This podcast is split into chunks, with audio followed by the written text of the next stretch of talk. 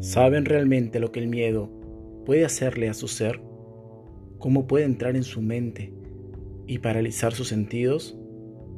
¿Y si les dijera que en realidad el miedo es una gran herramienta de gestión y de trabajo mental, físico, emocional y que en realidad los puede llevar al éxito más que al fracaso? Pues bueno, bienvenidos a tu podcast de la Escuela de Negocios MT Consultores, tu anfitrión Luis Miguel Tarazona. Hoy trataremos el miedo. El miedo es una sensación angustiosa provocada por la presencia de un peligro real o imaginario. Es una reacción que comienza con un estímulo estresante y termina con la liberación de sustancias químicas que causan, entre otras cosas, que el corazón y la respiración se aceleren o que el cuerpo se ponga tenso. El miedo suele provocar comportamientos propios de la respuesta de estrés y una respuesta como de lucha o huida. Sin embargo, este es un fenómeno complejo que no siempre se manifiesta exactamente del mismo modo ni tiene las mismas causas. Es por eso que hablamos de tipos de miedo, diferentes maneras en las que esta emoción se expresa dependiendo de nuestro estado psicológico y del contexto en el que surgen las señales de peligro, lo cual veamos en qué consisten, sus características y cómo nos afectan. Presten atención. ¿Cómo se produce el miedo? El estímulo causante del miedo puede ser un pensamiento real o no, o un estímulo amenazante. Ejemplo, la presencia de un delincuente. Algunos autores afirman que existen algunos miedos inherentes al ser humano y con un componente prácticamente instintivo, como por ejemplo la oscuridad, la incertidumbre o la muerte. Sin embargo, la gran mayoría de miedos son aprendidos por aprendizaje asociativo o condicionamiento clásico, es decir, aquello que nosotros no hemos sabido controlar o manejar en algún momento de nuestra niñez o nuestro desarrollo en la adolescencia. Esta combinación entre factores biológicos y factores ambientales aprendidos hace que los tipos de miedo que desarrollamos sean muy variados. En bases fisiológicas, el cerebro humano es un órgano profundamente complejo. Más de 100 millones de células nerviosas forman una intrincada red de comunicaciones que son el punto de partida de todo lo que sentimos, pensamos y hacemos. Algunas de esas comunicaciones conducen al pensamiento y a la acción consciente, mientras que otras producen respuestas autónomas. La respuesta autónoma del miedo, es decir, la que no activamos de manera consciente, surge mucho antes que la de nuestra razón haya podido decidir nada al respecto. Son muchas las áreas cerebrales relacionadas con el miedo. Estas son las más importantes. El tálamo, quien decide dónde enviar los datos sensoriales entrantes, ojos, oídos, boca, piel, el córtex sensorial que interpreta los datos sensoriales, el hipocampo, almacena y recupera recuerdos conscientes, procesa conjunto de estímulos para establecer el contexto, la famosa amígdala decodifica las emociones, determina la posible amenaza, almacena recuerdos de las emociones y del miedo, hipotálamo, activa la respuesta de lucha o huida. El cerebro, ese cerebro nosotros tenemos como reptiliano, instintivo de supervivencia. Puedes profundizar en las fases biológicas del miedo. En Google puedes revisarlos en las diferentes enciclopedias que puedas tener en tu casa. Puedes ver en YouTube y ver que lo que yo te estoy comentando es del casi todo cierto. ¿Qué tipos de miedo pueden existir? No todas las personas sienten miedo los mismos estímulos ni el contenido de todos los miedos son iguales. A continuación, te voy a detallar una lista de los distintos miedos. Según la existencia del estímulo, dependiendo si el estímulo que provoca el miedo existe o no, puede ser miedo real. El miedo real hace referencia a un tipo de miedo que se construye a partir de componentes reales. Por ejemplo, el miedo a caer de un lugar alto, poco seguro, cuando existe la posibilidad real de caer al vacío. Se trata de un patrón de activación fisiológica y emocional que tiene valor adaptativo porque nos lleva a evitar el peligro de manera inmediata, muchas veces independientemente de nuestras intenciones conscientes.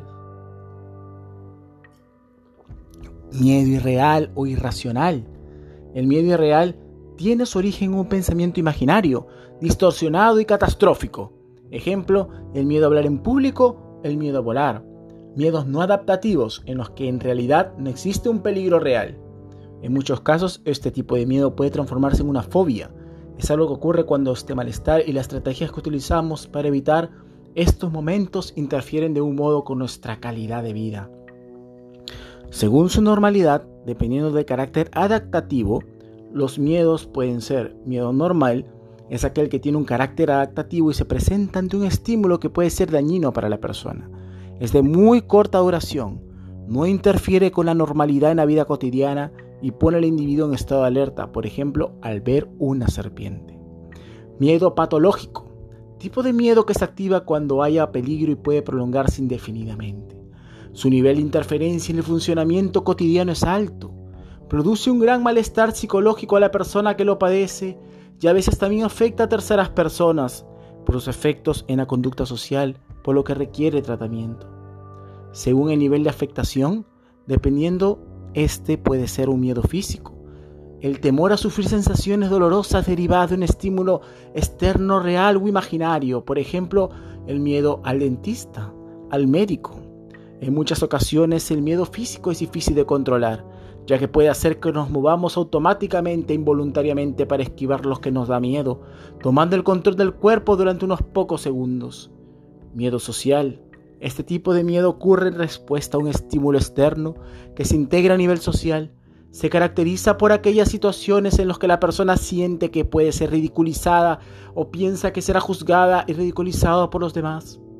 Así pues, lo que produce temor es tanto la previsión de esta humillación como las consecuencias que ésta podría tener en el futuro. La fobia social se encuentra en el extremo de esta fobia. Miedo metafísico. Es un miedo que tiene un origen interno, no se nutre de fuentes empíricas. Puede estar asociada a patologías como la depresión endógena. Otros tipos de miedo que les voy a mencionar es el miedo a la incertidumbre. Este es un miedo que ocurre cuando nos cuesta visualizar el futuro que queremos, también recibe el nombre de miedo a lo desconocido y está íntimamente relacionado con el desarrollo personal. Cuando una persona siente miedo a la incertidumbre, no sale de su zona de confort. Miedo al compromiso. Tipo de miedo que se presenta en las relaciones de pareja.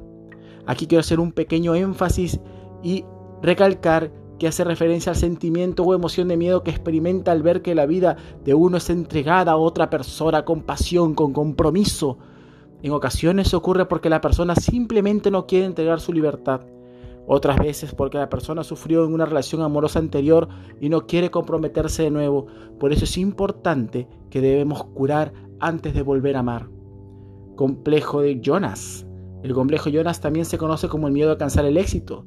Es un término que surge de la psicología humanista, en el que la persona siente ansiedad y pánico por su propia autorrealización o el desarrollo de sus talentos. Miedo a ser descubierto un miedo que se caracteriza porque la persona ha hecho algo que se considera malo o ilegal y por lo tanto no quiere que se le descubra. Los experimentan las personas mentirosas y los individuos que tienen algo oculto. Miedo al fracaso, algo muy típico. Tipo de miedo que causa mucho sufrimiento y está relacionado con las expectativas que tiene una persona. Su relación también con la opinión de los demás. Lo experimentan sobre todo las personas perfeccionistas. Miedo a la soledad, creo que todos los hemos pasado, me incluyo. Es un miedo que experimenta todo el mundo, pues los seres humanos somos seres sociales y necesitamos a los demás para gozar del equilibrio emocional necesario para hacer frente a los problemas que pueden surgir en nuestro día a día. Este miedo sufren aquellas personas que están en una relación y no quieren quedarse solteras. Bueno, en mi caso yo ahora yo soy soltero y soy muy feliz. Miedo al divorcio. Si el miedo a la soledad se referencia a las personas que están en pareja y no quieren quedarse solas, pero también hay individuos que sienten una gran angustia por divorciarse. Créanme que lo tengo muy cerca y eso lo tengo muy claro. Conozco muchos casos de gente que simplemente está ligada a la costumbre y ya las relaciones muchas se han acabado, pero se mantienen por ciertos motivos. Las fobias, estas benditas fobias, miedos patológicos que experimentan muchas personas y que requiere tratamiento psicológico para ser superado Existen muchos tipos y suelen llamarse también miedos condicionados. Gracias por haber participado de estos pequeños minutos con, en tu podcast con la Escuela de Negocios MT Consultores. Para más detalles, puedes comunicarte con nosotros a mtarazona.mtconsultora.com o al WhatsApp 937-733-257. Qué gustoso te atenderemos. Buenas noches.